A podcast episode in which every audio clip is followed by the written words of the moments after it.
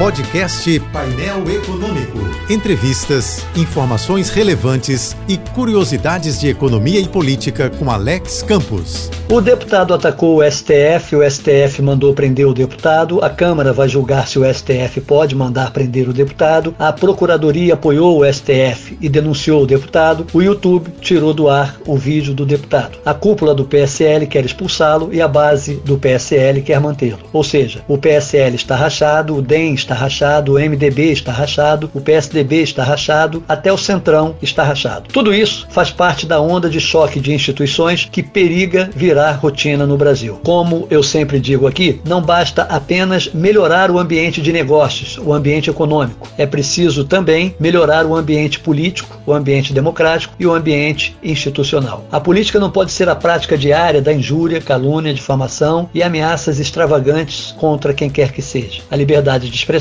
não pode legitimar ataques que visam intimidar e desmoralizar as autoridades só porque se discorda das autoridades. Senão, depois disso, isso, o que vem é a incivilidade, a barbárie, o horror. A política não pode ser a prática diária do ódio em vez do diálogo. Não pode ser a prática diária do confronto em vez do consenso. Não pode ser a prática diária do xingamento em vez do argumento. Afinal, não existe esse lugar onde todos nós estamos certos e todos eles estão errados. O Brasil e os brasileiros precisam ser melhores do que isso, senão não seremos melhores do que ninguém, nunca. A única coisa positiva do episódio desse deputado é que ele uniu todo o Supremo na defesa de todas as instituições democráticas.